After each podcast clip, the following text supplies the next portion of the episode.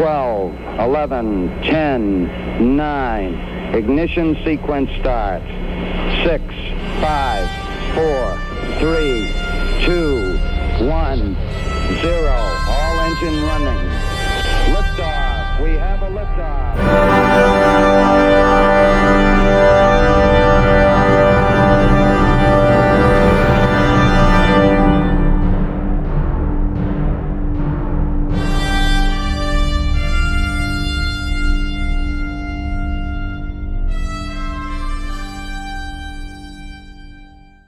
Hallo und herzlich willkommen zu dieser neuen Ausgabe des Countdown Podcast, Ausgabe 92. Und in dieser 92. Ausgabe, wie, äh, und in dieser 92. Ausgabe, wie in allen Ausgaben davor, begrüße ich den Frank. Hallo Frank. Hallo Christopher. Ja, wir ähm, melden uns ein wenig verspätet zurück äh, aufgrund von verschiedenen äh, Verschiebungen, aber äh, destotrotz, nicht, nichtsdestotrotz haben wir sehr spannende Themen euch mitgebracht und wir fangen gleich mal mit einer brandheißen Meldung äh, an, die Frank äh, noch kurz vor der Sendung selbst äh, erst schreiben musste. Ja, ähm, Verspätungen werden ja unterschiedlich gehandhabt. Jeder macht das etwas anders und Ariane Space macht das in Französisch-Guyana so, dass sie sagen, nun ja, es war immer schlechtes Wetter und vielleicht ist im August ja besseres Wetter für den Start der 16. Vega-Rakete, nachdem die 15. ja letztes Jahr abgestürzt ist. Nun ist das nicht furchtbar glaubwürdig. Ähm, auf Twitter haben sich diverse Leute sofort geäußert und gesagt, ähm, ähm, irgendwie so, so richtig so richtig glauben wir nicht, dass das hier schlechtes Wetter ist, weil eigentlich ist das Wetter, ist der Wetterbericht sehr gut. Ähm, es wurde dann auf Höhenwinde verwiesen, aber das müssen schon sehr ungewöhnliche Höhenwinde gewesen sein, dass sie jetzt seit dem 18. Juni jeden Startversuch vereitelt haben. Und äh, nachdem jetzt der Start offiziell auf den 17. August verschoben wurde, ähm, kam mir in den Sinn, Moment, Französisch-Guyana, da war doch noch was. Und zwar hatte ich Französisch-Guyana zwischendurch ähm, gesehen als einen der Hotspots von Covid-19. Äh, die höchsten, ähm, die höchste Zahl der Neuinfektionen pro Million Einwohner gibt mhm. es in Französisch-Guyana. Ähm, mhm. Das sind 200, aber 200 neue Fälle an einem Tag und jetzt schon seit, äh, seit vielen Tagen, seit 18. Juni ist das, glaube ich, so, dass fast jeden Tag 200 dazukommen. In einem Land mit äh, gerade mal 290.000 Einwohnern ist extrem viel. Ähm, also französische Guyana ist jetzt äh, wirklich schon auf Platz 6, glaube ich, weltweit bei der Zahl der ähm, Infizierten. Ähm, jetzt zum, zum Zeitpunkt der Aufnahme, das äh, wird sich äh, weiter ändern, weil es kommen ja immer wieder ziemlich viele dazu. So dass man doch eher davon ausgehen kann, dass das nichts mit dem Wetter zu tun hat, dass die Raketenstart verschoben wird. Mhm, mhm. Und gibt es halt eine offizielle Bestätigung oder? Nein, die offizielle Variante ist einfach, ähm, ja, es ist schlechtes Wetter und im August ist ja besseres Wetter. Also machen wir es dann. Okay, und wie und das, was jetzt quasi dich vermuten lässt, dass es an äh, wegen den Corona-Fällen hängt, das ist jetzt einfach aus Spekulation von Twitter. Ähm, das ist einmal Spekulation von Twitter, aber es gibt auch zeitliche ähm, Parallelen. Wenn man anschaut, wann die, äh, wann die Fälle aufgetreten sind, die ersten Fälle wieder, ähm, dann findet man raus, okay, am 12., 13. Mai, ich habe es jetzt gerade nicht im Kopf, ähm, sind die Teile angekommen. Ähm, also das Schiff, das große Transportschiff mit den Teilen, das die, das die Rakete und die Satelliten bringt. Mhm.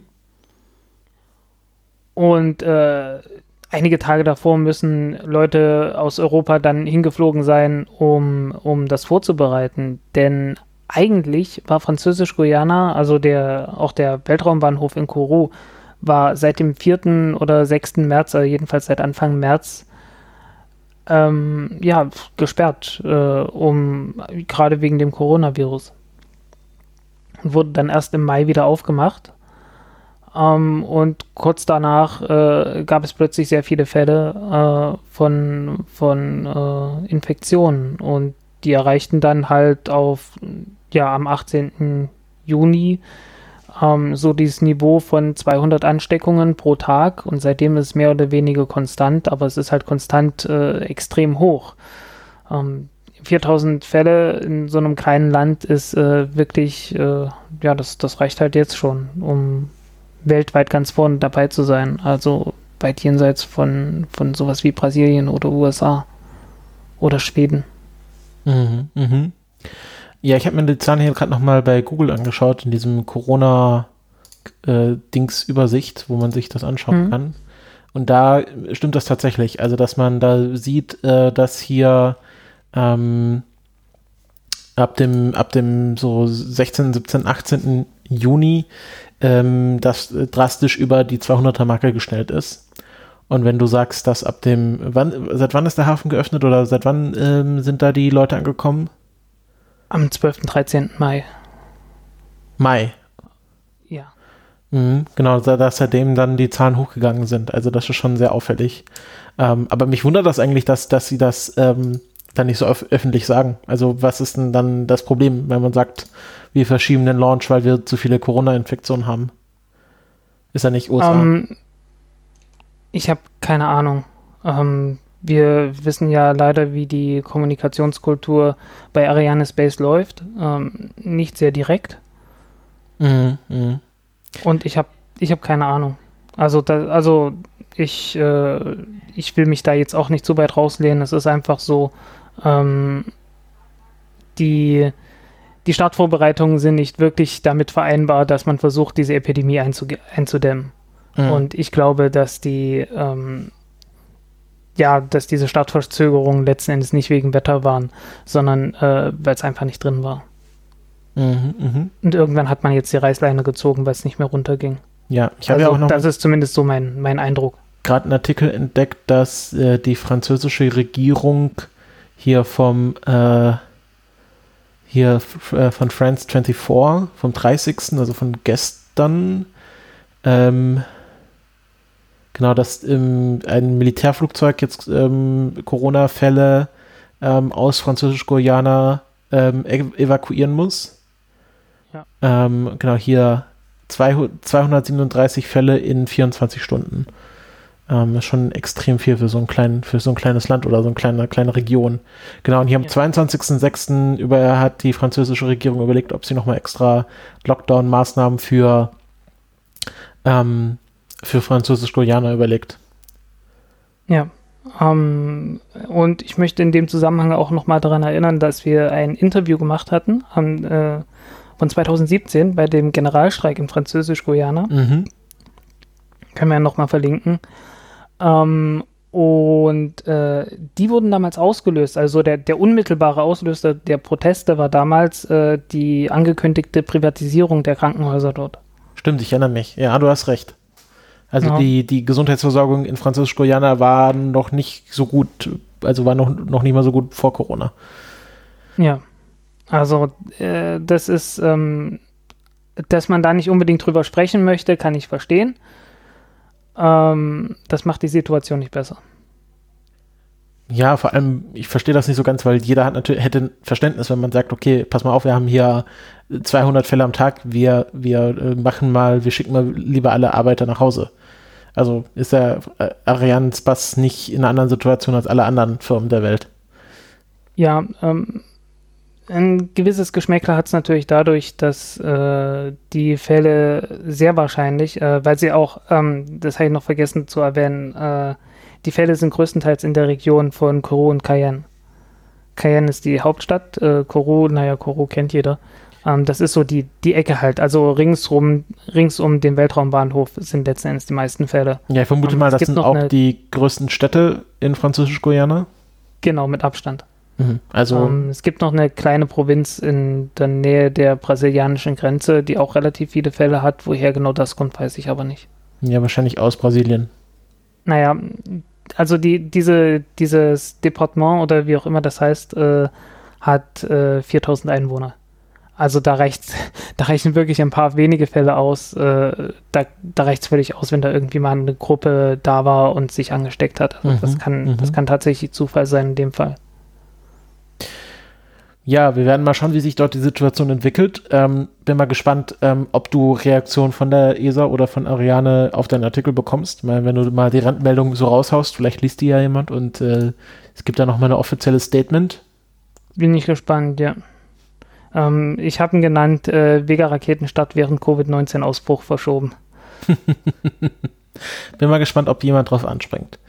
Gut, ähm, Raketenstarts, die nicht verschoben werden, äh, weil sie in den USA sind und wie wir wissen, in den USA Corona besiegt wurde, dadurch, dass man aufhört zu testen, ähm, sind die von SpaceX beziehungsweise von den Starlink-Satelliten und ich bin neulich kurz hinten übergefallen, als ich die Zahl gesehen habe, wie viele Starlink-Satelliten jetzt schon gestartet wurden. Ich glaube, wir bewegen uns irgendwie bei einer Zahl von über 500 Satelliten aktuell. Ist das richtig? Um, ähm, ja, ich glaube. Uh, was steht jetzt an? Nummer 9? Also es ist, es ist einfach sehr viel, sehr viel los gewesen in meinem Leben in den letzten Wochen. es ist auch sehr viel, das, das nichts mit Raumfahrt zu tun hatte. Ich bin ein klein wenig raus. Ähm, der neueste Start hatte auf jeden Fall 58 äh, Starlink-Satelliten, nicht mhm. 60 wie üblich. Und das lag daran, dass zum ersten Mal ein paar Passagiere mit an Bord waren. Keine blinden Passagiere, ganz im Gegenteil. Äh, die hatten sehr gute Optik. Ähm, das war nämlich die SkySats von Planet. Ähm, Planet, das ist äh, die Firma, die äh, in, in Berlin das äh, Kontrollzentrum hat und eine der größten Erdbeobachtungskonstellationen ähm, der Welt betreibt. Und die SkySats, die sollen in Zukunft Bilder von der Erde mit Auflösung um die, ich glaube, 50 Zentimeter liefern. Also das. Drei davon waren an Bord der, der Falcon 9 Rakete gewesen. Bedeutet, jedes Pixel repräsentiert 50 Zentimeter. Ja. Nicht, dass das Bild 50 Zentimeter groß ist. Ja, nein, das nicht. Äh, das wäre auch schwierig äh, aus der Entfernung mhm, mh. zu realisieren. Ähm, äh, ja, ich habe den Start, glaube ich, sogar live gesehen. Das war irgendwie an einem Tag, wo ich Zeit hatte. Das war das nicht ein Samstag. Ähm, auf jeden Fall schöner Start. Äh, man hat auch die Satelliten deployen gesehen, auch die Planet-Satelliten, obwohl die oben drauf saßen auf, den, auf dem Stack der Starlink-Satelliten ja. und die Moderatorin gesagt hat, ja, vielleicht sieht man es gar nicht. Aber man hat es dann doch gesehen. Und ähm, ja, du hast ja noch was von Tension Rods geschrieben. Genau. Ähm, wenn man sich die älteren, also alle Starlink-Launches davor anschaut, also alle, alle Starts von den Starlink-Satelliten, dann gab es eine mysteriöse Signalunterbrechung äh, kurz bevor die äh, Satelliten ausgesetzt wurden. Und das war einfach der, der ähm, Freisetzmechanismus, der da aktiviert wurde. Und das hat man jetzt zum ersten Mal auch live gesehen. Also jetzt haben sie gesagt, okay, gut, jetzt können wir es eh nicht mehr verheimlichen, äh, weil Planet das mit Sicherheit auch weiß, wie das Ganze jetzt funktioniert und ähm, also wie die ja, Satelliten jetzt. tatsächlich ausgestoßen werden. Genau. Ähm, und das ist äh, eine so eine Art U-förmige oder fast schon stimmgabelförmiges Stück aus Kohlefaser, das einfach äh, oder zwei Stangen, die miteinander verbunden sind, die entlang der ganzen Satelliten gehen und die mit einiger Spannung einfach festhalten. Und äh, es gibt dann irgendwo einen Mechanismus, den man nicht sehen kann, äh, mit dem das, mit dem diese, ähm, diese Stangen gelöst werden. Und äh, ja, anschließend klappen die weg und die Satelliten fliegen frei rum. Mhm. Es ist eine sehr clevere Lösung gewesen, ähm, die es halt ermöglicht hat, diese Satelliten übereinander zu stapeln und nicht, ähm, wie das bei den meisten anderen Rideshare-Missionen ähm, der Fall ist, dass man in der Mitte so einen Bus hat, äh, an dem dann sämtliche anderen Satelliten befestigt sind. Und ähm, ja, nach und nach einen Satelliten nach dem anderen ähm, freisetzt, äh, was natürlich auch immer bedeutet, dass eine ganze Menge Masse, die überhaupt nichts mehr in Satelliten zu tun hat, äh, mit an Bord der Rakete ist und gestartet werden muss. Also wenn ich das richtig verstehe, spart man sich sozusagen das Tragegerüst für die Satelliten, sondern bindet sie in so einem Bündel, jetzt mal ganz einfach gesprochen, mit so einem Kabel zusammen und irgendwann wird das Kabel halt abgeschnitten und dann fliegen die halt voneinander weg.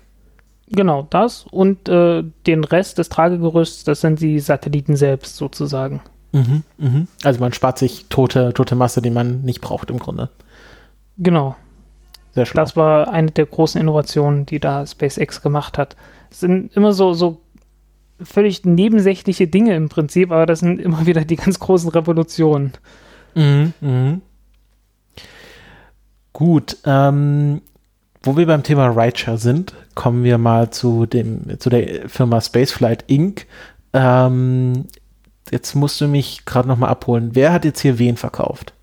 Oder was ist verkauft dann? Ich blick da nicht mehr so ganz durch. Ähm, Space, äh, Spaceflight Incorporated hat ein hat einen Geschäftszweig, ähm, der Rideshare-Missionen anbietet. Und dieses Geschäft äh, ist durch SpaceX, das kann man glaube ich sagen, wahrscheinlich ziemlich äh, brotlose Kunst geworden. Und entsprechend wurde das jetzt verkauft.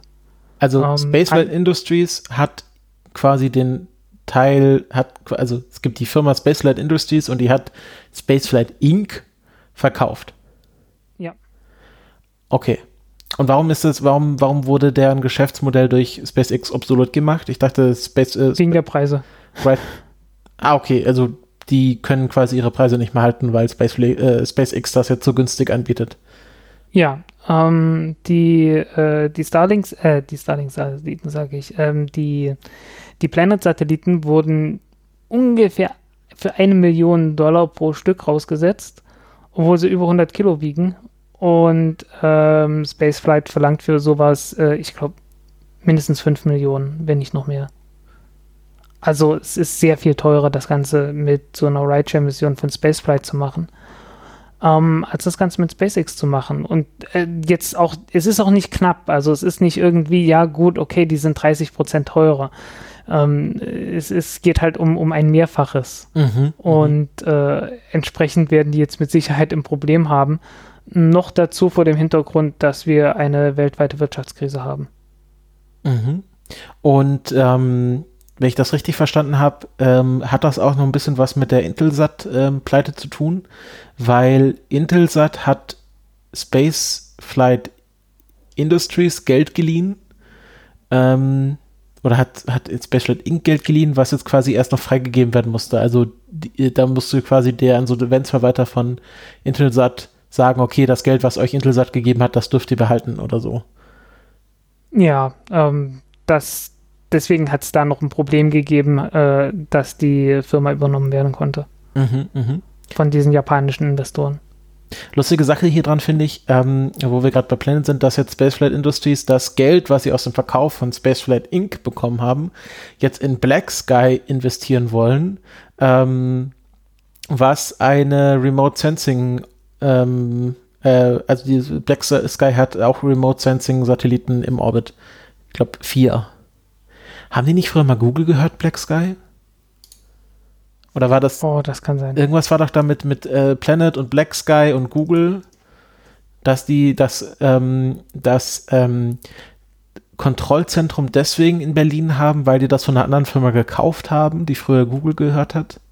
Ja, da war was, da war was. Nein, äh, nein, in, in Berlin ist das Ganze, weil es in Deutschland eine Firma gab, Ah, die okay. das gemacht hatte. Mhm. Aber die Firma hat dann äh, auch die Google-Satelliten aufgekauft. Ah, okay, so rum ist das. Das waren die, die Vorläufer des Geisats. Ach, Skysat, okay, das war das. Ne, auf jeden Fall, ähm, es tut sich was in der, in der Rideshare ähm, Ecke und vor allem tut sich da was, weil SpaceX mal wieder die Preise nach unten drückt mit ihren sehr kosteneffektiven Raketen. Ähm, Ja, was, also ähm, es ist halt wirklich eine Revolution und äh, der Chef von, von Planet hat sich da auch äh, entsprechend geäußert, dass es sich völlig, also ja, also dass er, dass sich dass das so ein bisschen unbegreiflich tiefe Preise gewesen sind und das Ganze innerhalb von sechs Monaten mal ebenso ähm, durchgezogen werden konnte, was halt alles Dinge sind, die, äh, äh, die sonst nicht normal sind. Ähm, die, äh, die Vega-Rakete, die jetzt nicht starten kann, die hat ja 53 Satelliten an Bord. Und äh, die, also solche Verzögerungen sind bei solchen äh, Missionen eigentlich völlig normal, dass man nicht nur irgendwie so sechs Monate Verzögerung hat, sondern teilweise noch sehr viel mehr. Mhm, mhm. Äh, ja, ich glaube, ich, glaub, ich habe das auch gelesen von diesem Planet äh, CEO, dass der, also, oder dass generell das Gute an SpaceX ist, ist, also, dass man früher, wenn man eine Rideshare-Mission gebucht hat, man war nicht der Primary Customer, also man hat sich immer so ein bisschen nach dem Zeitplan des Primary Customers ähm, gerichtet. Ähm, man hatte Verzögerungen und es war noch recht teuer dafür, dass man nur quasi die zweite Geige gespielt hat. Und ähm, jetzt hatte Planet innerhalb von sechs Monaten einen pünktlichen Start ähm, was äh, schon erstaunlich ist, dass man sechs, also vor sechs Monaten den Vertrag erst unterzeichnet beim Satellitenstart. Das ist schon extrem kurze Zeit. Also finde ich sehr, finde ich sehr erstaunlich. Ja, ähm, liegt aber auch einfach daran, dass SpaceX sowieso in diesen Orbit fliegt und äh, einfach, ja, es ist halt wie ein Zug, ne? Gehst zum Bahnhof und irgendwann fährt der nächste Zug ab. Mhm, mhm. no, äh, so ist es halt. Ähm, wenn du, wenn du halt genau weißt, okay, es fliegt regelmäßig eine Rakete in diesen Orbit, dann kannst du dich halt auch darauf verlassen, ähm, dass das äh, der Fall sein wird, wenn du ihn brauchst. Und das ist dann für sowohl für SpaceX als auch für Planet ähm, eine, eine sichere Sache, mehr oder weniger. Mhm. Aber jetzt äh, ganz kurz nochmal zurück zu Spaceflight Inc. Äh, du meintest gerade, ähm, äh, die haben so ein bisschen durch SpaceX ihr Geschäftsmodell kaputt gemacht, aber jetzt haben sie gleichzeitig auch ein Multi-Launch Agreement mit SpaceX unterschrieben. Ähm, Steht hier auf jeden Fall in dem verlinkten Artikel, den du hier eingefügt hast. ja, äh, ich glaube, das kam dann erst später weil ich, ich glaube, die, ich glaub, die Reihenfolge ist, äh, die wurden verkauft und dann haben sie das gemacht. Ich glaube mhm. irgendwie so. ähm, bin ich mir jetzt tatsächlich nicht mehr sicher. Es ist eine ganze Weile her, dass das passiert, dass das gewesen ist.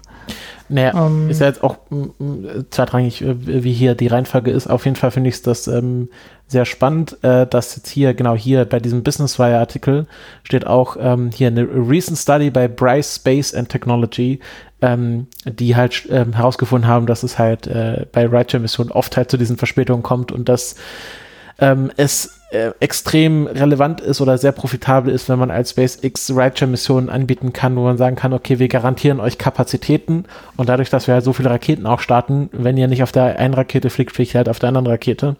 Ähm, und so halt kann man halt äh, die, äh, äh die Verspätung minimieren und trotzdem flexibel bleiben. Ja. Ähm, es ist wohl so, dass äh, ja, stimmt. Ähm, SpaceX hatte schon längere Zeit, äh, also mehrere Missionen durchgeführt mit, äh, mit Spaceflight und die werden das wohl offensichtlich noch fortsetzen und die haben auch versprochen, die Startpreise dann zu senken, äh, an Betracht dessen, dass äh, SpaceX die auch entsprechend günstiger macht. Wahrscheinlich vermitteln die dann einfach nur noch die, ähm, die Nutzlasten halt an SpaceX. Und äh, die beiden Firmen stehen wohl gar nicht so sehr in Konkurrenz, wie ich das erst dachte. Mhm. Ja, und äh, Spaceflight Inc. wurde jetzt von so einem japanischen Konsortium gekauft, hier Mitsui Co. Limited ja. Portfolio. Ja, genau. Und wahrscheinlich, äh, wahrscheinlich hat sich das auch schon länger angebahnt. Ich meine, es, es ging ja nur noch darum, dass diese Kredite da freigegeben wurden. Mhm, mhm. ähm, also dass die, dass die, äh, dass der Verkauf freigegeben wird. Wahrscheinlich äh, war dann schon klar, okay, in welche Richtung das Ganze gehen wird. Und dann wird natürlich auch schon etwas eher die Unternehmensstrategie dahingehend ausgerichtet, wie man das halt haben möchte in Zukunft. Und es ist, glaube ich, auch gar nicht so selten, dass äh, Firmen bestimmte Unternehmens Tochtern verkaufen, einfach um Geld zu haben. Also zum Beispiel Dr. Oetker hat jetzt 2017 ihre komplette Schifffahrtssparte verkauft. Nicht, weil sie ähm, das nicht mal profitabel fanden, sondern einfach, weil sie Geld an anderer Stelle brauchten. Und ich glaube, so ist es hier, dass einfach Spaceflight Industries gesagt hat, okay, wir brauchen hier Geld, um das in Black Sky zu pumpen. Äh, deswegen verkaufen jetzt Spaceflight Inc., obwohl die wahrscheinlich noch profitabel sind, sonst hätten sie sie wahrscheinlich gar nicht verkaufen können. Und mhm. ähm, äh, jetzt haben halt die, dieses japanische Konsortium Spaceflight Inc. gekauft. Und es scheint sich ja dadurch auszuzahlen, dass jetzt Spaceflight Inc. mit SpaceX ähm, diesen Multi-Launch Agreement unterzeichnet hat. Also die werden da wahrscheinlich ganz gut Geld verdienen mit diesem, mit dieser Firma. Ja, aber wahrscheinlich ist nicht mehr so ganz dieses Profit Center, das es vorher war. Äh, uh, Profit Center, ein schönes habe. Wort. ja, ja, also, ach Gottchen. ich habe das Zeug mal studiert, es war furchtbar. ja, gibt auch so Buying Circle und so und so. Äh, Fürsprecher und Techniker und so. Können wir gerne ja. nochmal drauf eingehen. Ja, ähm, jedenfalls äh, ist halt schon interessant, äh, dass sich da jetzt wirklich was tut ähm, und dass äh, SpaceX halt wirklich jetzt das durchzieht, was sie gesagt haben. Wir starten alle paar Wochen mit den Satelliten und es ist äh, einigermaßen günstig. Also SpaceX ähm, löst das ein, was das Space Shuttle versprochen hat. Ja. Ähm, ich muss allerdings auch sagen, ich bin gespannt äh, in ein paar Monaten, ähm, wie sich dann rausstellt äh, oder rausstellen wird, wie die, die äh, Coronavirus-Situation bei SpaceX aussieht und äh, wie das bei anderen Firmen dann auch aussieht. Äh, ich meine, die ULA ist ja auch dabei. Ähm, da fällt mir gerade ein, Perseverance, der Mars 2020 Rover, der wurde, dessen Start wurde auch um zwei Wochen verschoben auf äh, Ende Juli was ein bisschen blöd ist, weil das Startfenster hat nur ein paar Wochen äh, insgesamt Zeit. Ich glaube, sie haben jetzt schon die Hälfte ihres Startfensters aufgebraucht mit Verschiebungen. Ja, genau. Ähm, liegt daran, dass man ein defektes Sauerstoffventil gefunden hat und die Ursache untersuchen möchte. Also man kann das Ganze jetzt einfach so einfach äh, äh, austauschen und hoffen, das klappt, aber man möchte gerne noch etwas mehr Zeit haben, um zu schauen, äh, wie ist es zu diesem Defekt oder dieser Fehlfunktion, so genau hat das niemand gesagt. Ähm, wie ist es dazu gekommen? Äh, das Ganze ist aufgefallen bei so einem Wet Dress Rehearsal, wo man halt äh, die Rakete einmal mit Treibstoff belädt und schaut, ob alles, ob alles in Ordnung ist. Und äh, es war halt nicht in Ordnung. Und dann hat man sich gesagt, okay, wir nehmen uns mal noch ein bisschen mehr Zeit, um das zu untersuchen. Ähm, ich sehe da jetzt ehrlich gesagt noch keine Gefahr drin. Die meinen auch, äh, im Prinzip kann man auch noch bis zum 15. August ähm, starten. Äh, da gibt es so gewisse Reserven. Und man sucht wohl auch nach Möglichkeiten, das eventuell noch etwas länger zu machen. Aber für den Moment, ähm, denke ich, ist das in Ordnung. Einfach mhm. nur Vorsichtsmaßnahme. Ja, finde ich gut, dass wir da jetzt nicht ähm, das drauf ankommen lassen, weil dann, dann die Rakete kaputt ist mit dem Rover oben drauf, dann ist auch der Rover kaputt, in den meisten Fällen. Ich glaube, ja, wir haben da kein ähm, Abbruchsystem, wo der Rover weggeschossen werden kann. Wobei das bei zweieinhalb Milliarden Kosten ähm, oder mindestens zwei Milliarden Kosten für den Rover ähm, vielleicht drin sinnvoll wäre. wäre. Human Rating für, für dann ist die, dann ist irgendwann die Frage, ähm, was ist, äh, was bietet die größere Sicherheit, das Mars Rating oder das Human Rating? Ja, ähm, zurück zu den äh, Satelliten. Kommen wir mal nach äh, China, wo ähm, die letzten Beidou-Satelliten gestartet wurden und damit ähm, deren Global Positioning System komplett ist. Also deren Version des GPS das, was die Engländer erst haben wollen, haben die Chinesen jetzt schon. Und äh, es endete so, oder es, es wurde so fer fertiggestellt, wie es aufgebaut wurde, indem ein Teil der Rakete abstürzte und auf ein Haus gestürzt ist. Mhm. Es ist, ähm, ja, wie das. Ist halt es wirklich ist. auf ein Haus gestürzt? Ich habe in dem Artikel keine Bestätigung dafür gelesen. Um, ähm, ich hatte Bilder gesehen. Äh, kann unter Umständen natürlich von einem anderen Start gewesen sein, aber es sah nicht danach aus. Also, also in dem Space News Artikel ist hier ein Tweet von Andrew Jones und der meint, es ist irgendwie in den Wald gefallen, aber in der Nähe von einem Reservoir, also irgendwie Trinkwasserreservoir. Hm. Ah, okay. Dann kann es passiert sein, dass äh, ah, Mensch, es ist wieder mal Twitter. Die Leute fangen dann an, äh, Bilder von anderen äh, von anderen Gelegenheiten zu posten zur gleichen Zeit. Ähm, Aber hier, da. Kann ich das, können wir das jetzt kurz nachvollziehen? Nee, nee, du hast recht, das ist tatsächlich auf ein Haus gefallen. Ja, okay. Hier in dem Tweet sind auch mehr Artikel, äh, noch mehr Tweets von Andrew Jones.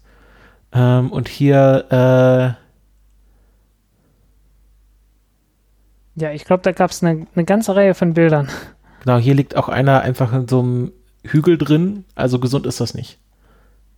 Nee, gesund ist das gar nicht. Ähm, so mit, mit Feuer und so. Also es ist alles nicht mehr schön. Ja, und vor allem nutzen die hier auch, äh, genau, Tetra, äh, Tet Tetroxid Oxidizer und ähm, hypergolische Antriebe mit Hydrazin und Dinitrogen Tetroxide. Also ähm, das ist, ähm, will man auch nicht einatmen. Also nicht nur da, dass dein Haus kaputt ist, sondern dann ist auch noch giftig. Ja, die guten alten, die guten alten orangen Wolken, die äh, dadurch entstehen, dass man ähm, dass man Stickstoffdioxid in der Luft hat. Ähm, äh, Stickstoffdioxid macht so, macht so orange Wolken, mhm. äh, wenn es in ausreichender Konzentration in der Luft ist. Und ähm, das Distickstofftetroxid zerfällt zu zweimal ähm, Stickstoff, äh, Stickstoffdioxid und das gibt dann entsprechende Wolken. Ähm, wenn das mit Wasser in Berührung kommt, dann entsteht äh, Salpetersäure und genau deswegen äh, und weil man halt auch ziemlich viel Wasser in der Lunge hat, ist das nicht gesund. Ja. Ja, das ist ähm, ähm, schade, weil äh, es, ist, es ist schade und eigentlich hat ja China auch ein, auch ein Spaceport. Also der Grund ist ja, dass China das alles Inland hat, ist ja kalter Krieg. Äh, konnten sie ja ihre Raumfahrtbahnhöfe nicht wie jede andere Nation äh, irgendwo in der Steppe oder am Meer bauen oder wollten das nicht tun. Und jetzt haben sie ja eigentlich einen, aber den benutzen sie nur für, was ist da bisher gestartet worden? Lange Marsch 5 und Lange Marsch 7. Ja, im Wesentlichen. Ähm, es gibt aber Pläne, das äh, tatsächlich auszubauen, aber die äh, schreiten deutlich langsamer voran, als das gedacht war. Weiß man warum? Und ähm, weiß ich nicht, tatsächlich nicht. Ähm, bei, der, bei der Langen Marsch 5 ist ziemlich offensichtlich, ähm, da gab es technische Probleme. Äh, Lange Marsch 7 gibt es jetzt auch gerade technische Probleme. Ähm, Nachfolger äh, Lange Marsch 8, glaube ich, ist das. Ähm, oder war es doch die neuen? Ähm, die sollen aber, sollen aber auch von dort starten. Ob das, wie lange das noch dauert, ist eine, ist eine große Frage, aber die alten Lange Marsch 2, äh, 3 und 4 Raketen starten weiterhin und die starten auch alle aus dem Inland. Ähm, dafür sind, äh, also die, die Weltraumbahnhöfe sind einfach für diese alten Raketen nicht, äh, der, der Weltraumbahnhof in Wenchang, also unten in, in Hainan, also auf dieser kleinen Insel südlich von, also kleine Insel, also es ist eine ziemlich große Insel, ungefähr so groß wie Taiwan, äh, im Süden von, im Süden von äh, China, äh, dieser Weltraumbahnhof ist nicht darauf ausgerichtet, die alten äh, Raketen zu starten. Von daher werden die auch weiterhin ähm, im Inland von China starten und äh, irgendwo runterkommen. Mhm. Es gibt, äh, es gab mindestens eine Rakete, die mit, mit ähm, Gitterflossen ausgestattet wurde und gezielt zum Absturz gebracht wurde, aber, oder sagt man zumindest. Ähm, ob man das weiter verfolgt, weiß ich nicht. Also es ist wirklich äh, sehr unschön, ähm, was eben die, die chinesische Regierung, was für vieles gilt, was die chinesische Regierung macht. Was soll man sagen, ne? Das beschränkt sich ja leider nicht nur auf die Raumfahrt. Oder wie Werner von Braun es sagen würde, not my department. Ja, so ungefähr. Apropos um. Department, äh, gute Überleitung, finde ich, ähm, zu äh, einem Department äh, bei der NASA, nämlich das äh, von Human Spaceflight. Äh, das, da wurde ja der ähm, alte Chef äh, oder Direktor des Human Spaceflight Programms, Doug Lovero, ähm, er ist zurückgetreten, aber jetzt kam raus, ähm, er wurde zurückgetreten ähm, und ähm, anscheinend gibt es jetzt auch ein Verfahren wegen Korruption. Ähm, du, ja. Frank, du hattest ja noch ein paar Details zu Doug Lovero. Ich hatte, ich hatte, ich hatte bei Lovero ja gedacht, äh, dass er, äh, dass er halt nicht der Korrupte ist. Und äh, ich lag damit völlig falsch. Also ich habe den völlig falsch eingeschätzt, was das angeht. Ähm, nein, er hat äh, Details, äh, er hat an Boeing Details weitergegeben, wie welche, welche Spezifikationen für Mondlander und ähnliches ähm, erwartet werden. So, dass Boeing nicht, halt einen Vorteil hatte. Ich glaube, den Artikel bei Golem hattest nicht du geschrieben, sondern Werner Pluter. Genau, ja. Äh, weil ich, fand ich ganz spannend. Das ist im Grunde das, was wir in der letzten Folge von der, von der ESA bzw. von dem, vom DLR behauptet haben. Ähm, dass halt äh, quasi Ausschreibungen so äh, äh, ausgerichtet sind, dass sie genau auf eine Firma passen. Jetzt war es ein bisschen andersrum, dass nämlich ähm, äh, der Lander von Boeing hatte ein Problem ähm, und dann hatte anscheinend Doug Lavero das an Boeing weiterverraten, weil sie haben dann eine Lösung, eine sehr spezifische Lösung äh, also nachgereicht, so nach dem Motto, ja, wir haben noch mal dran gearbeitet, was genau das Problem, was sie in dem letzten Meeting sozusagen kritisiert haben, gelöst hat. Und das war dann schon sehr verdächtig, äh, dass, dass zufällig Boeing genau eine Lösung für das Problem parat hat, was die NASA in ihrem letzten eigentlich nicht von Boeing bekannten Meeting äh, diskutiert haben. Ja, ähm, ja, also äh, die Rede von Korruption in der Raumfahrt ist. ja, und das ist also, wir haben ja gleich unsere Feedbackrunde, aber das ähm, ist jetzt schon nicht von Hand zu weisen. Aber hier wurde ja dann auch ähm, jemand dafür entlassen oder ihm wurde nahegelegt, doch zurückzutreten. Ähm, und jetzt haben wir eine neue Direktorin, nämlich Kathy Leaders. Ähm, hatten deutsch klingenden Namen, also im Deutschen würde man wahrscheinlich Lüders sagen, aber hier bei Space Policy Online steht extra, dass man sie im Englischen Leaders ausspricht. Ähm, sie ist seit 1992 bei der NASA, also seit etwa 28 Jahren, ähm, hat angefangen als Shuttle Orbital Maneuvering Systems and Reactions Control Systems Depot Manager at White Sands Test Facility in New Mexico. Ähm, also schon sehr, sehr lange bei der NASA, ähm, würde ich jetzt mal behaupten, also fast 30 Jahre. Ähm, und ist auch die erste ähm, äh, Frau, die als Assistant ähm, Administrator für das Human Spaceflight Programm ähm, äh, berufen wurde und ist auch eine der wenigen Frauen, die überhaupt eine so hohe Position je in der NASA inne hatten. Also eine sehr interessante Entscheidung und ähm, ich glaube von allen Seiten auch eine sehr willkommene Entscheidung. Also ich habe jetzt niemanden gesehen, der sie wegen irgendeiner Entscheidung in ihrer Karriere kritisiert hätte. Nein, ich habe ich hab auch keinerlei Kritik und gar nichts gehört.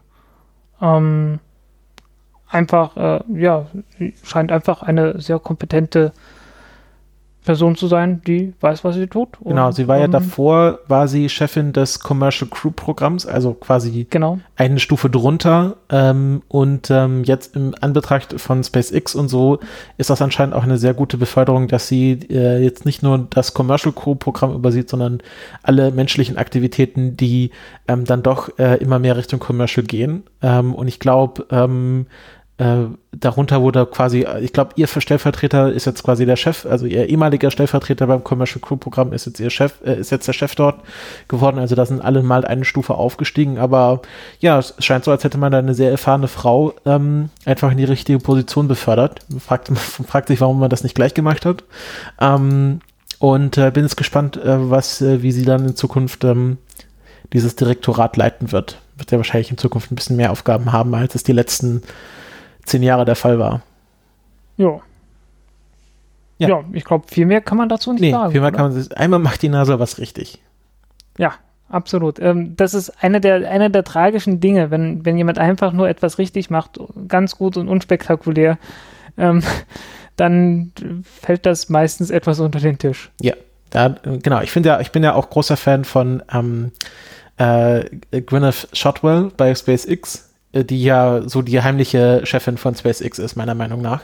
Also klar, Elon ist, ist halt der Shootingstar und ähm, ähm, ihm gehört auch der Laden. Chefingenieur? Hm. Genau, Chefingenieur, aber sie ist halt auch, sie ist halt die, die dafür verantwortlich ist, dass halt äh, auch von Tag zu Tag alles glatt läuft. Also so, ich glaube, sie ist Chief Operating Officer bei SpaceX und ähm, ist auch eine sehr interessante äh, Wissenschaftlerin oder Raketeningenieurin. Ich hatte sie mal im Interview gehört, wo sie meinte, sie sei sehr großer Fa Fan von ähm, atomarer Raumfahrt, äh, wo wir vielleicht in einer der nächsten Folgen nochmal näher drauf eingehen werden. Ähm, also auch immer sehr interessante Interviewpartnerin. Ähm, vielleicht ja, vielleicht hat Cathy Leaders auch schon ein paar Interviews gegeben, bestimmt. Ähm, vielleicht mal die Ohren gespitzt halten, ob sie vielleicht auch wieder irgendwie, gibt ja diese eine, wie heißt die, Space Radio oder so, diese Interviewsendung, die wahnsinnig viele Ausgaben pro Woche hat. Oh, das kann sein. Vielleicht wird sie demnächst dort auch mal zu hören sein. Hm. Bin ich auf jeden Fall eine sehr schöne Entscheidung. Ja. Gut, wir hatten China, wir hatten die NASA, wir hatten die ESA äh, mit Französisch-Guyana. Jetzt fehlt noch ein Land. Russland. Genau, und Russland hat wie immer Geldprobleme. Ja, ähm, in dem Fall Kostenprobleme. Ähm, der ein oder andere wird sich erinnern, oh Gott, Ich glaube, wir hatten das gar nicht. Ich glaube, wir hatten, wir hatten die Angara-Rakete gar nicht wirklich im Countdown-Podcast gehabt, weil die 2014 das letzte Mal gestartet ist. Die Angara-Rakete. Die Angara 5. Ähm, ich, ich glaube, das war 2014, dass die zuletzt gestartet ist. Lass mich das kurz nachschauen. Gibt es hier ein Launch-Manifest?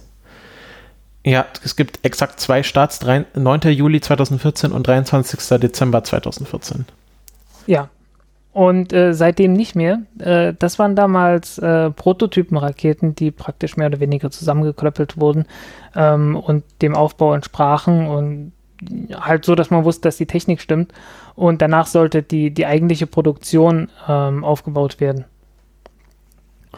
Und äh, das äh, hat sich immer wieder verzögert und jetzt äh, kommt raus, äh, dass die Angara 5 Rakete, die eigentlich die Proton-Rakete ablö ablösen sollte, äh, schlichtweg dreimal so teuer ist wie die Proton-Rakete.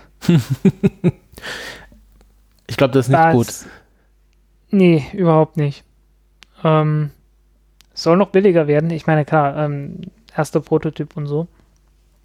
Aber in Faktor 3 wieder wettzumachen, äh, das gelingt nur sehr wenigen. Ja, vor allem, wahrscheinlich müssen sie mehr als drei Faktoren wettmachen, wenn sie überhaupt äh, konkurrenzfähig bleiben wollen. Die Preise gehen ja um, ähm, aktuell eher nach unten.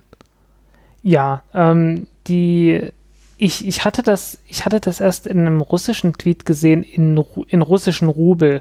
Und da hatte ich ausgerechnet, dass die, ähm, dass die Proton-Rakete umgerechnet ein bisschen mehr als 30, so 30, 40 Millionen ähm, US-Dollar kostet mhm. im Bau ähm, was durchaus konkurrenzfähig ist, auch mit SpaceX. Äh, das Problem ist nur, äh, dass sie so unzuverlässig ist, dass die Versicherungskosten, äh, die, nicht die Versicherung der Rakete, sondern die Versicherung der Nutzlast, äh, um so viel, so viel teurer ist, äh, dass äh, der Kostenvorteil komplett zunichte gemacht wird.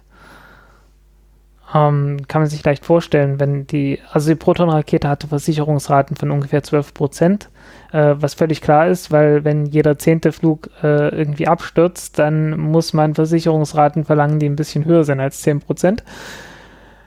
Und äh, Ariane Space und äh, äh, die Falcon 9 Rakete, die kriegen sowas um die 5 Prozent.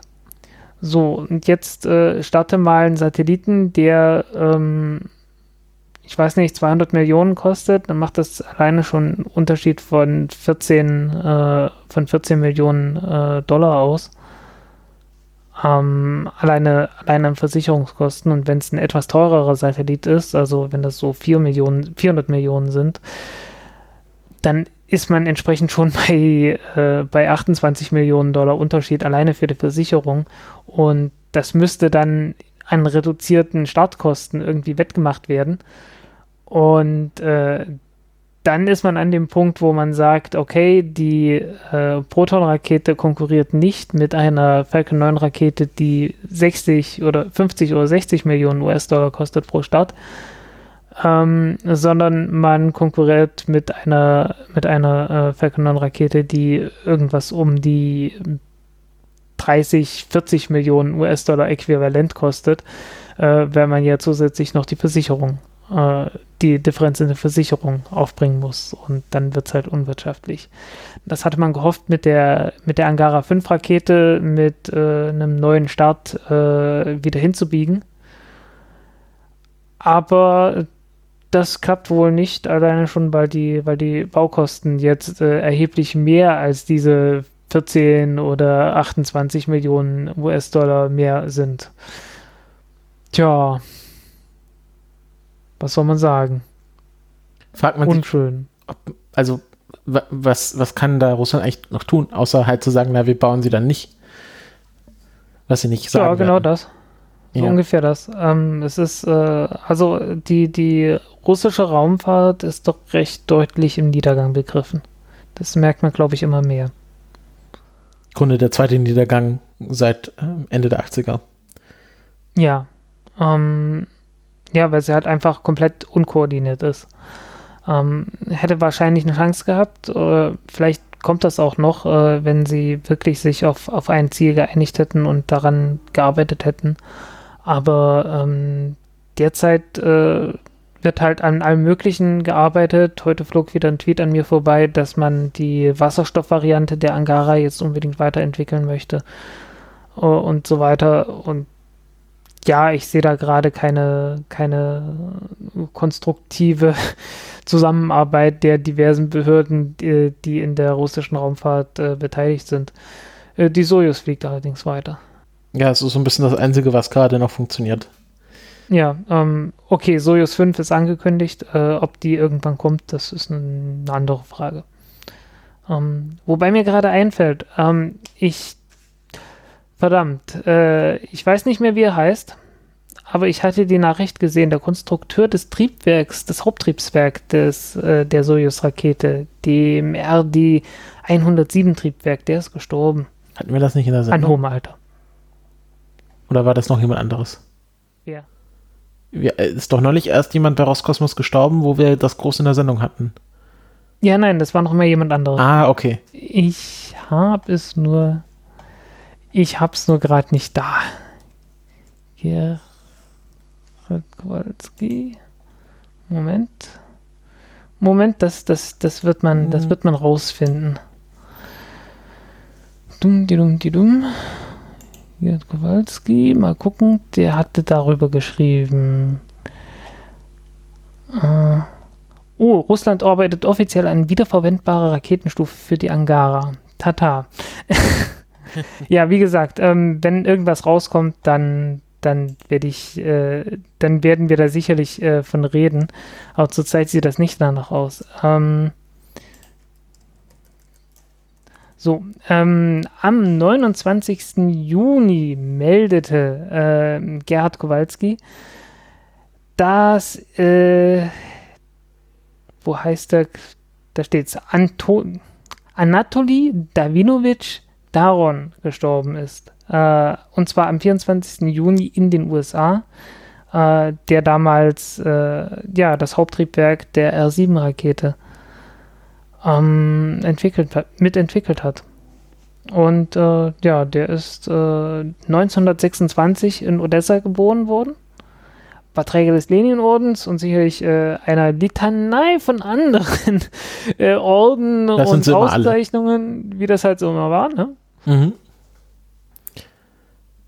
Und ja, er war jetzt, äh, er ging schon äh, langsam auf die 100 zu.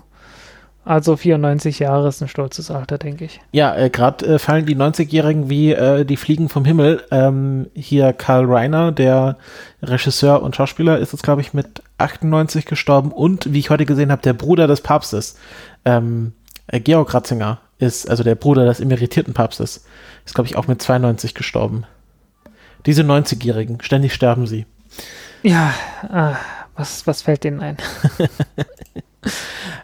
Gut, das war's äh, zu den Neuigkeiten aus den vergangenen gefühlt drei Wochen waren es jetzt.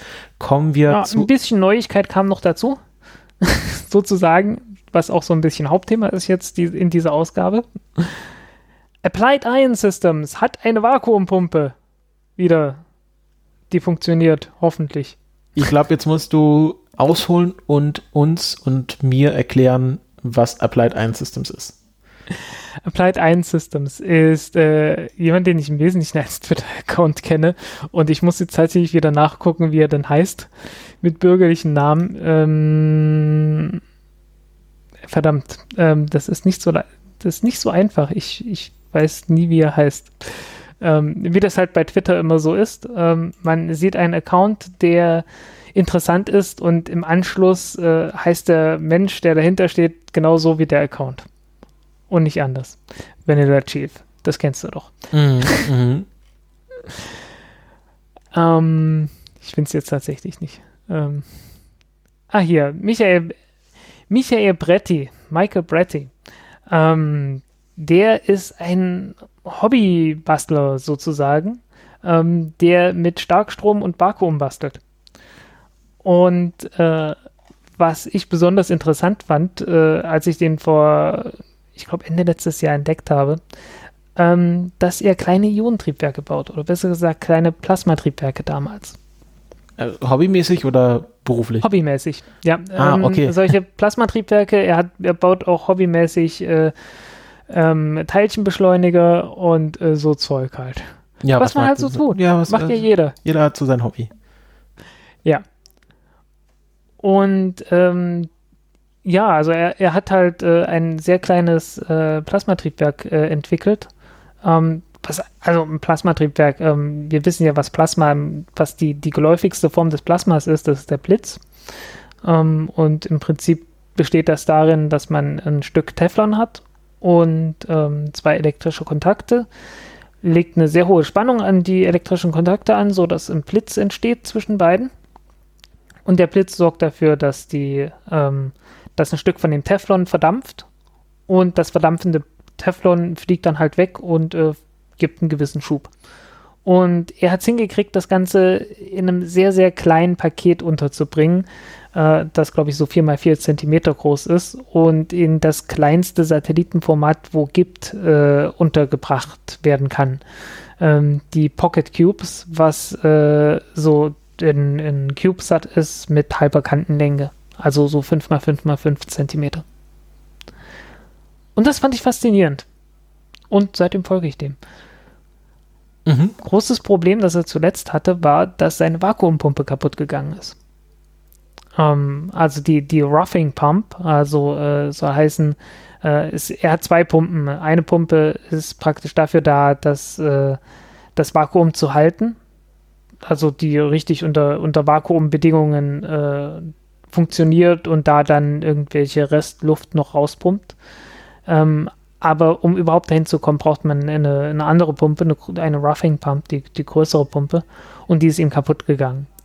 Und äh, die Dinger sind nicht ganz billig und er hat dann irgendwann, er wollte nie so richtig äh, wirklich ähm, um Hilfe bitten und irgendwann hat er es dann doch gemacht und äh, hat dann auch in relativ kurzer Zeit äh, die 4600 US-Dollar äh, zusammengesammelt, die er brauchte, um äh, diese Vakuumpumpe zu kaufen. Und das Tolle an seinen Konstruktionen ist vor allen Dingen, äh, dass die alle Open Source sind. Also alle Pläne, die er macht, äh, sind, äh, sind öffentlich zugänglich und die Komponentenpreise sind extrem billig im Prinzip. Also das, dieses einfache Plasmatriebwerk, äh, die Komponenten kosten irgendwas um die 300 US-Dollar. Also das kann man durchaus mal bezahlen. Ähm, und er arbeitet jetzt auch noch an anderen, äh, an anderen Technologien, ähm, unter anderem ein Ionenspray-System, ähm, wo er praktisch eine, ähm, ein flüssiges Salz, also es gibt so einige äh, ionischen Flüssigkeiten, also das sind wirklich Salze, die einfach bei Raumtemperatur flüssig sind. Äh, Elektrolyte sozusagen. Nein, Elektrolyt, das ist dann immer noch in, in irgendwas drin. Ah, okay. Ähm, hier ist wirklich in, in Salz, das einfach flüssig ist. Mhm, mh. Bloß eben bei, bei Zimmertemperatur. Ähm, also einfach ein Salz mit sehr niedriger, äh, mit sehr niedrigem Schmelzpunkt. Ähm, das äh, durch eine poröse Struktur durchgeleitet wird, die ähm, eine Art Spitze hat. Und dadurch, dass man eine Spitze hat, kann man jetzt ähm, ein elektrisches Feld anlegen und das Ganze wirkt dann so ein bisschen wie ein, Spitz, äh, wie ein Blitzableiter. Ähm, Blitzableiter funktioniert deshalb, weil ähm, an Blitzableiter oben eine Spitze dran ist und diese Spitze ähm, konzentriert, man sagt immer so schon, es, sie konzentriert die Feldlinien. Ähm, soll heißen, an dieser Spitze entsteht eine sehr hohe, ein sehr starkes elektrisches Feld. Man hat eine sehr stark, eine sehr hohe elektrische Feldstärke. Und ähm, das ist genau das Prinzip, das dort auch ausgenutzt wird. Ähm, man hat halt so eine Art Spitze. Das ist in dem Fall eine sehr breite Spitze, aber es ist halt, es ist halt trotzdem etwas, das spitz zuläuft, sodass man dort eine sehr hohe äh, Feldstärke erreicht und äh, damit das Salz einfach mit einem starken ähm, elektrischen Feld rauslösen und äh, beschleunigen kann. Das Ganze lässt sich halt relativ einfach ähm, realisieren. Und ähm, ja, relativ klein bauen. Und das ist halt das, woran er zurzeit arbeitet. Er kann es halt nur gerade nicht im Vakuum testen, weil äh, ihm die Pumpe gefehlt hat, beziehungsweise die Pumpe ist jetzt da und als er jetzt testen wollte, hat er festgestellt, dass äh, irgendwas an der elektrischen Verbindung zum Drucksensor kaputt gegangen ist. Ja, äh, es ist halt kein Profi und das Equipment, das er hat, ist äh, ähm, mehr zusammengestellt als äh, wirklich äh, Profi-Equipment, das nur dafür gebaut wurde. Entsprechend gibt es ab und zu mal ein paar mehr Hürden, ähm, als das bei normalen technologischen Entwicklungen der Fall ist. Aber ich fand es immer interessant und die Ergebnisse, die rauskommen, ähm, die, die bestätigen ihn letzten Endes schon. Auch wenn sie in letzter Zeit, äh, weil er einfach technische Probleme hatte, ähm, äh, etwas spärlicher waren. Ja, aber finde ich, ähm, finde ich sehr spannend, diese Hobby-Raumfahrt- ähm, ähm, Projekte. Ich habe mir auf deine Empfehlung hin auch mal BPS Space ein bisschen näher angeschaut. Ähm, mhm. Hatten wir, glaube ich, in der letzten Folge, wo es um die Silo gestarteten Raketen ging. So Barnard, genau, ja.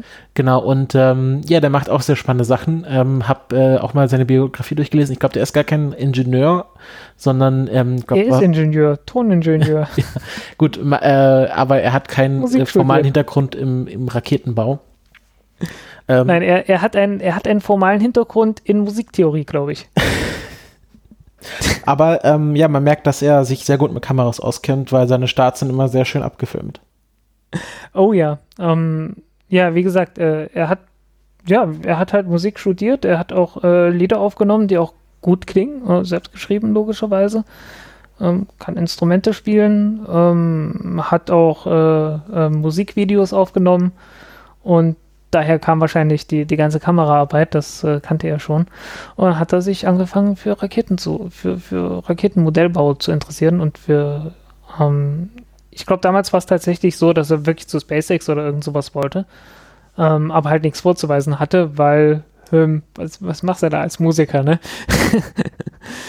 und äh, hat damit angefangen und ähm, ja, Joe Barnard verdient jetzt sein Geld damit, dass er die Bordcomputer, also die, die Steuerung der, der Raketen verkauft, ähm, inklusive der Software dafür und äh, ist damit wohl recht erfolgreich. Ähm, äh, es gibt wohl auch noch einige andere Leute, die ähm, Raketen bauen, die selbst gesteuert werden können, aber das ist wohl ein äh, sehr guter Einstieg dafür. Ähm, normalerweise war es äh, bis vor nicht allzu langer Zeit so, dass ähm, Modellraketen so gesteuert werden, also praktisch nicht gesteuert werden. Man hat halt einfach äh, darauf geachtet, dass das Ganze aerodynamisch stabil ist hat hinten große Flossen dran gemacht und dann das Ganze gestartet. Und die Luft hat dafür gesorgt, dass das Zeug schon irgendwie gerade nach oben fliegt. Und er hat es äh, so umgebaut, dass man ähm, das Triebwerk unten steuern kann. Also mit Schubvektorkontrolle, so wie man das mit Feststoffraketen auch im Profibereich machen würde. Ähm, zusammen mit diversen Beschleunigungssensoren und ähnlichen. Und ähm, ja, ist damit recht erfolgreich geworden. Und er hat das Ganze dann so weit getrieben, dass er eine Rakete gebaut hat, die auch landen konnte, so beinahe fast. Also äh, er hat es nicht völlig hingekriegt, äh, dass sie wirklich äh, sanft gelandet wäre, aber ähm, so, dass die Rakete 30 Zentimeter über dem Boden kurz geschwebt hat und dann abgestürzt ist und so die Größenordnung. Also so, dass sie nicht komplett kaputt gegangen ist. Ähm, bis auf den einen Flug, wo er sich dann getraut hat und gesagt hat, hey, ähm, ähm, das, das funktioniert doch jetzt, oder? Und äh, da hat es dann nicht mehr funktioniert. Ähm, ist auf jeden Fall sehr interessant. Ich kann den äh, YouTube-Kanal wirklich nur empfehlen. Das kann man auch die älteren Ausgaben nachschauen, wie sich das alles entwickelt hat. Er hat ein Modell auch von der, von der Falcon Heavy Rakete äh, gemacht mit abtrennbaren Seitenboostern und natürlich mit einem Tesla Roadster oben drin, äh, mit eigenem Fallschirm. Ähm, äh, er ist jetzt gerade dabei, eine Rakete zu bauen, die in Zukunft ähm, wesentlich leistungsfähiger sein soll. Also die Raketen, die er bisher gebaut hat, sind wirklich Modellraketen in dem Sinne, dass der Flug des Modells so ähnlich aussieht wie eine echte Rakete. Soll heißen, die starten sehr langsam. Also der, die haben nur ein kleines bisschen mehr Schub, als was sie selbst wiegen. Was normalerweise überhaupt nicht der Fall ist. Also eine normale Amateurrakete, die äh, wird mit mit einem Affenzahn beschleunigt, ganz am Anfang. Äh, was auch einfach dafür nötig ist, dass die am Anfang ähm, äh, gleich die, die aerodynamischen Kräfte hat, damit die Flossen auch wirken. Wenn man zu langsam fliegt, dann, dann wirken ja die Flossen nicht. Und er benutzt äh, Schwarzpulverantriebe, die äh, einen richtig schönen Feuerschweif hinterlassen, äh, wirklich sehr ästhetisch sind, gerade dann abends. Äh, er nimmt sehr oft abends auf. Und äh, ja, es sieht halt einfach gut aus. Was er zwischendurch auch noch gemacht hat, ist äh, eine Drohne selbst zu bauen mit einem, wie soll man sagen, ähm, ähm, ähm, einem Impeller, also ein Propeller mit äh, oder, oder einem Ducted Propeller. Ja, letzten Endes ist das eine Art Düsentriebwerk, dass man ein, ein Düsentriebwerksersatz, den man in, äh, in, in, im Modellbau benutzt. Anstatt von richtigen Düsentriebwerk mit einer Turbine, mit einer Gasturbine, die dann äh, unglaublich laut ist, äh, das Ding ist jetzt auch nicht gerade leise, aber immerhin etwas besser, äh, benutzt man einfach ein ähm, ein Elektromotor, um diese Luftschaufeln anzutreiben, die normalerweise von der Turbine angetrieben werden würden. Und äh, daraus hat er halt eine Plattform gebaut, die schweben kann, die fliegen kann. Und äh, seinen sein, äh, sein Flugcomputer damit ähm, ausprobieren und steuern kann. Mhm. Das, äh, ja, und ähm, also die, die ganze Entwicklung ist äh, sehr schön nachzuvollziehen, ähm, weil er halt auch alles äh, auf YouTube dokumentiert hat. Ähm, äh, wirklich sehr gut auch dokumentiert hat. Ich kann es wirklich nur empfehlen. Ja, sehr gut. Ja, dann sind wir auch mit diesem kleinen Ausflug in die Modellraketen- und äh, Modelltriebwerkswelt vorbei und wir kommen jetzt im Grunde so zu, gefühlt zum anderen Hauptthema dieser Sendung, nämlich der großen Feedbackrunde, die wir jetzt bewusst ans Ende gestellt haben, ähm, damit Leute, die das nicht interessiert, die nur für den Content da ist, die können jetzt abschalten. Also jetzt kommt nur noch ähm, quasi ähm, Nabelschau und ähm, alle Leute, die das nicht interessiert, verabschieden wir an dieser Stelle und begrüßen Sie gerne bei der nächsten Folge wieder. Aber ja, und ähm, wir haben auch nichts dagegen, genau. wenn ihr das so handhabt. Nee, wir nehmen euch nicht, nicht böse.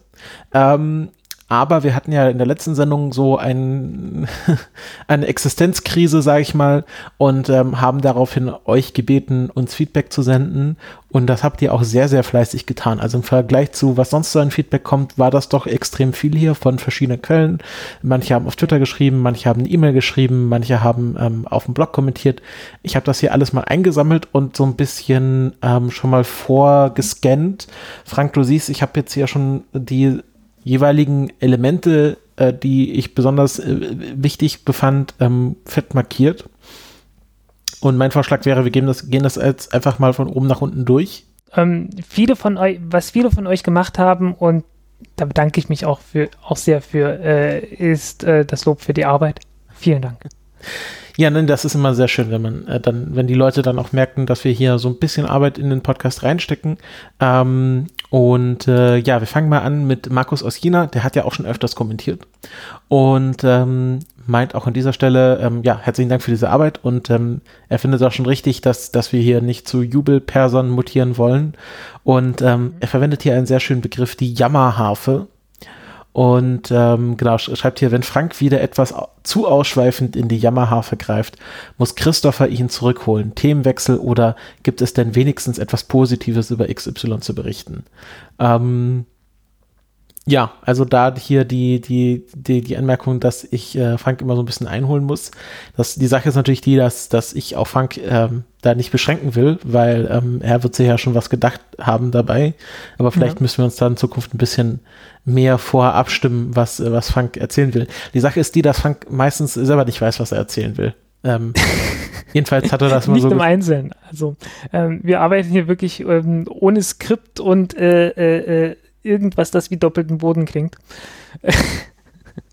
Noch nicht mehr diesen Witz habe ich vorbereitet. Ähm, und äh, ja, ich, ich weiß schon, ich weiß schon, worum es geht und was ich ungefähr, worüber ich ungefähr sprechen möchte. Aber ich habe das nicht mal ins ausformuliert. Und manchmal gleitet es dann tatsächlich ab, das stimmt schon. Mhm. mhm. Ähm, aber manchmal gerade was so Positives angeht, manchmal ist es halt wirklich so, und das war beim, beim letzten Mal auch so, ähm, dass es mir wirklich sehr schwer fällt, dann, dann Positives äh, zu finden. Das ist, äh, verdammt, John Green hat das letzten Endes äh, benutzt in einem seiner Videos. Ähm, ähm, ja, also letzten Endes so eine Art negativer Filter, also dass man, dass man, ähm, wenn man einmal irgendwie richtig miese Laune hat oder irgendwie schlecht gegen einem bestimmten Thema eingestellt ist, dass man dann erstmal nur noch die negativen Dinge sieht. Und äh, es ist tatsächlich recht schwer, daraus, äh, da, da rauszukommen, weil man halt die positiven Dinge wirklich nicht sieht und wirklich nicht wahrnimmt. Und das ist manchmal etwas schwierig. Das stimmt. Ja, gehen wir mal äh, zum nächsten Kommentar weiter von Mendoza. Mh, mm, der hier schreibt, ähm, er, hier die USA als fa fas faschistischen Militärstaat einzuordnen, ist ziemlich weit daneben. Man sieht doch gerade, dass das System der Check and Balances funktioniert. Würde ich jetzt nochmal diskutieren wollen, ähm, okay. aber er macht hier natürlich äh, ähm, äh, was Wichtiges oder stellt hier was fest, äh, wo ich auch sagen würde, ja, also vielleicht müssen wir uns auch selbst so ein bisschen in unseren Aussagen einholen und sozusagen aufpassen, dass wir da nicht zu, sag ich mal, äh, unflätig werden. Ja. Ähm, sodass das vieles davon war bleibt. natürlich, vieles davon war natürlich aus der Situation heraus, ähm, gerade in den, in den letzten ein, zwei Ausgaben, ähm, weil die, weil einfach, äh, ja, es, es ging doch sehr stark und sehr steil abwärts. Ja, gerade was die USA angeht. Das ähm, ja. sieht man jetzt wieder, dass man, man, also wenn man sich die aktuellen Fallzahlen anschaut, ähm, äh, fool, me, fool me once, shame on you, fool me twice, shame on, shame on me, oder wie war das? Hm. Ähm, also es sieht nicht, also Check and Balances, naja, schauen wir mal. Ähm, gehen wir mal weiter zum lieben Florian, ähm, der vorgeschlagen ja. hat, ähm, dass man, äh, wir hatten noch das Thema bemannte Raumfahrt oder wie man das in Zukunft nennen soll. Und er spricht sich für astronautische Raumfahrt aus. Ähm, finde ich auch ganz gut. Können wir mal probieren, ob wir das in Zukunft besser unterkriegen können. Und dann schreibt er noch zum Thema RANs. Äh, RANs können aber sehr schnell ausufern und gleiten dann häufig in denselben Punkt ab. ESA ist zu so politisch und, ineffizient etc. Da das könnt stimmt, ja. ihr ja auf frühere Episoden verweisen, anstatt dasselbe nochmal durchzukauen. Ich habe mich auf jeden Fall sehr über den Kontext zur aktuellen politischen Lage und die Vergleiche zum Apollo-Programm sehr gefreut. Ähm, Raumfahrt war schon immer ein sehr politisches Thema und es gehört einfach mit dazu, dass man die ganze, dass man das Ganze auch in einem größeren Kontext beleuchtet. Also hier ähm, ähm, quasi positives Feedback, ähm, aber er macht da auch hier einen wichtigen Punkt, was, was, wo ich auch das Gefühl habe, dass quasi, wenn wir oder wenn du, Frank, zu viel rantest, dass er halt immer auf den gleichen Punkt draufhaust und ja. man kann halt noch so oft auf den gleichen Punkt draufhauen, aber dafür, dadurch wird es halt leider nicht besser, habe ich so das Gefühl. Und ähm, ja, ähm, bei Brennstoffzellen auf, auf Golem äh, mache ich das nur alle fünf Jahre. ja, vielleicht sollten wir die Regel auch einführen ja, ich, fünf Jahre ist vielleicht ein bisschen viel, aber ähm, auf jeden Fall, ähm, ähm, ich, ich sehe den Punkt. Ähm, wie gesagt, äh, das mit dem Brennstoffzellen, das kann ich bei Golem auch nicht dauernd bringen. Ähm, und äh, es ist ausgeufert. Mhm, Deswegen hatten mhm. wir die Diskussion, weil wir beide festgestellt haben, ja, es ist ausgeufert. Und ähm, das sollte man Okay, gut. Äh, dass es jetzt nochmal um die ESA ging, äh, ich denke, ich habe mich ganz gut zurückgehalten. Ähm, und da wirklich mich jetzt an dem, The an dem Thema gehalten, was da gerade aktuell war. Äh, das war jetzt nicht positiv, das ging auch nicht anders. Ähm, aber ist halt auch jetzt nicht, nicht ausgesucht nochmal dafür gewesen und ich denke, ich habe es auch da gehalten, wo es war. Mhm, mhm. Jetzt kommt Manuel, der hat äh, ein paar sehr interessante Vorschläge, wie ich finde. Äh, zum einen schlägt er einen sogenannten Rahn-Timer vor, dass ich dann immer so, keine Ahnung, einen 60-Sekunden-Timer starte und äh, nach 60 Sekunden ähm, äh, wird dann Franks Mikrofon abgeschnitten und die weiße Heimmusik kommt wie beim wie bei den Oscars. Das ist schwierig. Ähm, alleine schon, ähm, äh, um nochmal auf die Brennstoffzellen zurückzugehen, äh, der Rand hatte 14.000 Zeichen oder so, oder 13.000. Äh, soll heißen so 2000 Wörter. das braucht eine Weile. Ähm, und äh, ein, ein guter Rand im Gegensatz zum schlechten Rand, äh, ist gut begründet. Und das braucht dann auch Zeit. Ähm, und wenn man, wenn man jetzt sagt, okay, du kannst ranten, aber nur für eine kurze Zeit, dann, äh, dann, dann wird der Rant zu dem, was der Rant im schlechtesten Sinn ist, ähm, nämlich einer, der wenig Begründungen liefert. Nee, aber dann kommen wir ja zu Florian wieder zurück.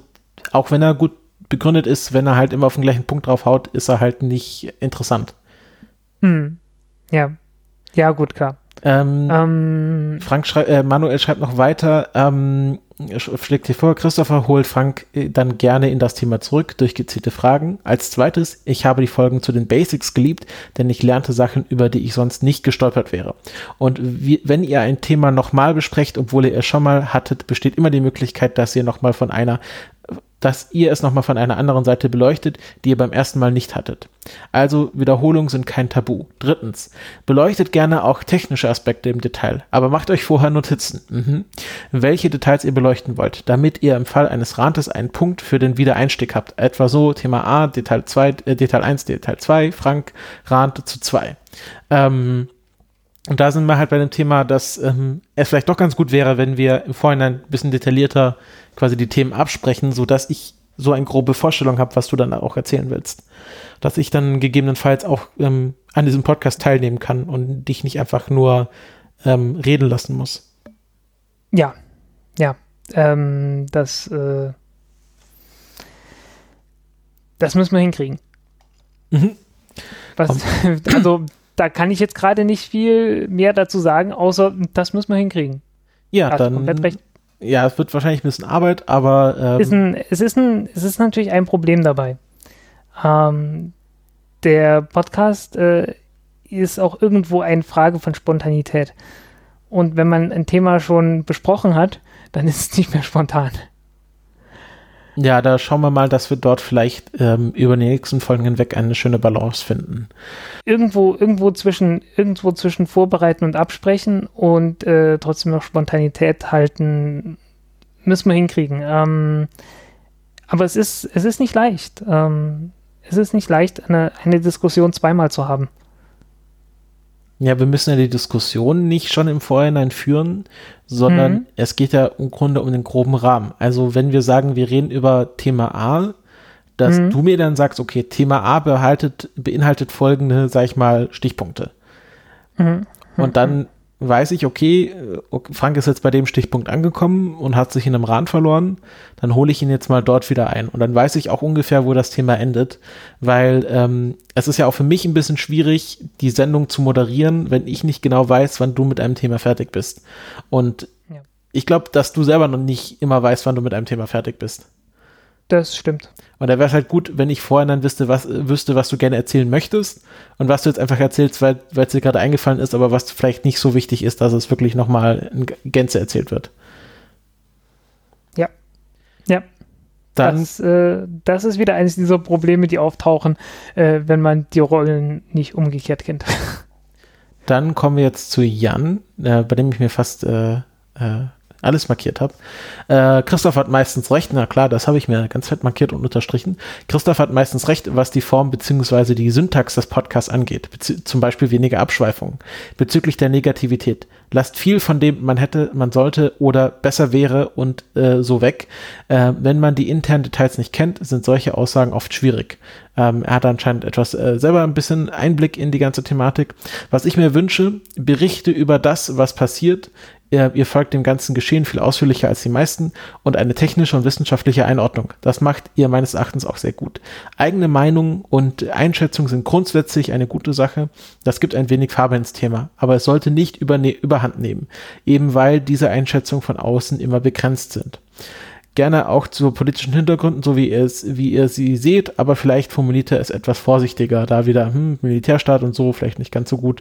Ähm, die Spezialfolge zum Space Shuttle hat mir auch sehr gut gefallen ähm, und wünscht sich auch mehr davon.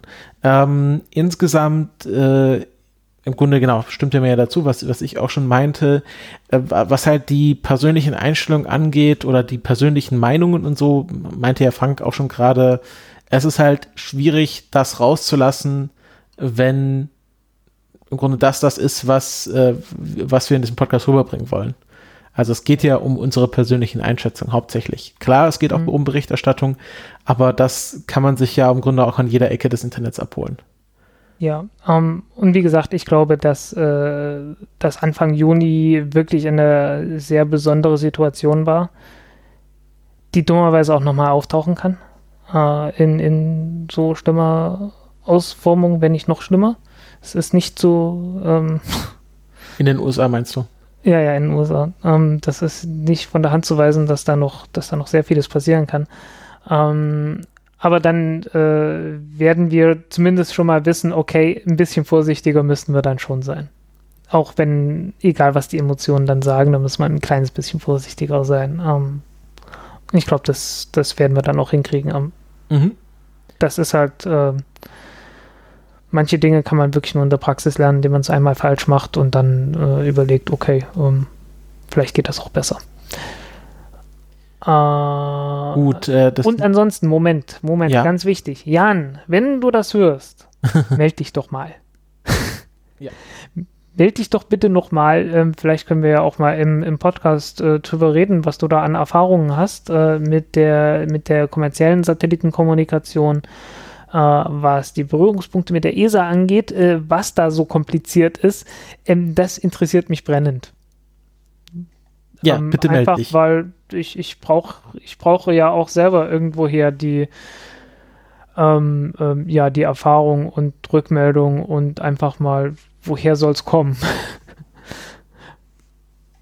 Genau, es war, glaube ich, ein Blog im Kommentar, da hatte Jan auch nicht mehr als seinen Namen hinterlassen, deswegen könnten wir ihn jetzt nicht direkt kontaktieren. Ähm, aber falls du das hörst, ähm, dann, genau, schreib doch mal eine E-Mail ähm, oder äh, Twitter uns an. Ich glaube, die DMs sind offen, kann man auch dann in direkter Kommunikation klären.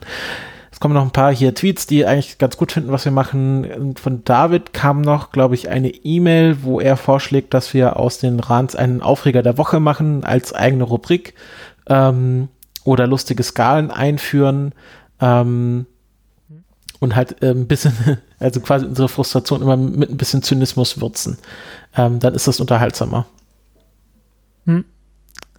Ja, ähm, seht uns nach, wenn wir nicht jeden Vorschlag dann auch umsetzen können. Ähm, alleine schon, äh, der Hori hat ja auch gemeint, wir sollten Crude äh, zu, der, zu der bemannten Raumfahrt sagen. Andere sagen astronautische Raumfahrt. Ihr seht, man kann nicht alles haben. ähm, nicht böse gemeint, äh, man, man kann halt nicht alles umsetzen. Ja, ich, ähm, ich, vermute mal, dass wir da einfach äh, in Zukunft einen Mix draus machen werden. Dann ja. hat noch äh, ein glaub, anderer. Die, ich fürchte nur ja. die, die lustigen Rubriken. Ähm, wir sind nicht ah, so die ah. Rubrikentypen, glaube ich. Ja. Dann kommen wir zu Michael, der im Grunde auch nur, ich will da gar nicht so viel aus seiner E-Mail vorlesen, sondern einfach aus, ähm, äh, der meinte, äh, man merkt halt, wenn du, Frank, anfängst selber über das Thema nachzudenken, während du drüber sprichst. Ja. Und ich glaube, das ist auch so ein bisschen das Problem, was wir anfangen müssen einzugrenzen, ähm, indem wir besser die einzelnen Themen irgendwie vorbereiten, so dass wir trotzdem noch unsere Spontanität behalten. Ja. Ich habe generell nichts gegen Vorbereitung. Also ich glaube, umso besser so ein Podcast vorbereitet ist, umso interessanter wird er. Und ich glaube, das ist auch fast ein Trugschluss. Äh, ich hatte das Gefühl ganz stark auch am Anfang, aber ich glaube, das stimmt gar nicht so sehr, dass die Spontanität und die Diskussion verloren gehen, wenn man das Thema nochmal vorher im Detail durchspricht. Hm. Ja, ähm, das müssen wir mal, das müssen wir auf jeden Fall mal angehen. Das mhm. ist, äh, so, wie gesagt, der, der Eindruck, den, den Eindruck, den teile ich inzwischen auch. ähm, das muss man, das müssen wir mal, äh, sicherlich nicht von heute auf morgen, aber das werden wir auf jeden Fall machen. Mhm. Und jetzt haben wir noch einen ähm, Kommentar von Wolfgang, der schreibt in der, wie heißt das? FAZ, kenne ich gar nicht. Ähm, Weniger überraschend ist die in der Podcast-Szene beliebte Form des meandernden Gesprächs unter befreundeten Experten. Hallo. Der Versuch, eine lockere Plauderatmosphäre zu schaffen, bevor man zu den eigentlichen Wissenschaftsthemen kommt, Warmlabern nennt man das im Podcast-Jargon, geht häufig schief. Der Plausch über Katzen, Lieblingsfilme und den prokrastinierten Hausputz, garniert mit Gelächter über die eigenen Scherze, wirkt oft wie eine unfreiwillige Parodie auf die forcierte Munterkeit von Frühstücksradioformaten. Hinzu kommt ein Hang zur Selbstbezüglichkeit durch immer wieder eingestreute Verweise auf frühere Folgen, mit denen außer den treuesten Abonnenten allerdings niemand etwas anfangen kann. ist natürlich jetzt, ähm, manche Leute werden schon mitbekommen haben, ein Zitat aus dem FAZ-Artikel über Wissenschaftspodcast, wo der Wolfgang äh, wenig zufrieden war mit äh, der Form, wie manche Wissenschaftspodcasts Wissenschaft vermitteln. Ähm, wurde auch schon sehr stark auf Twitter diskutiert. Ich glaube, wir sind uns alle einig, dass hier ein Fehlschluss vorliegt in weiten Teilen. Ich weiß nicht, wie ja. du das siehst, Frank. Ja, ähm, ich glaube tatsächlich, also das Barmlabern, das haben wir ja äh, lange Zeit gemacht und äh, jetzt reduziert, weil ähm, wir da, glaube ich, selbst auch ein wenig, ähm, ja, weil es nicht sehr viel zu, zu dem Podcast beigetragen hat. Ähm, also so das völlig daneben ist das nicht, aber das muss jeder mit seinem eigenen Podcast äh, machen. Ich finde das, ähm, also das, die, Sache, warum wir jetzt im Grunde immer mit dem Newsteil anfangen, ist, ich habe es gerne persönlich, wenn ein Podcast sofort mit einem Thema beginnt.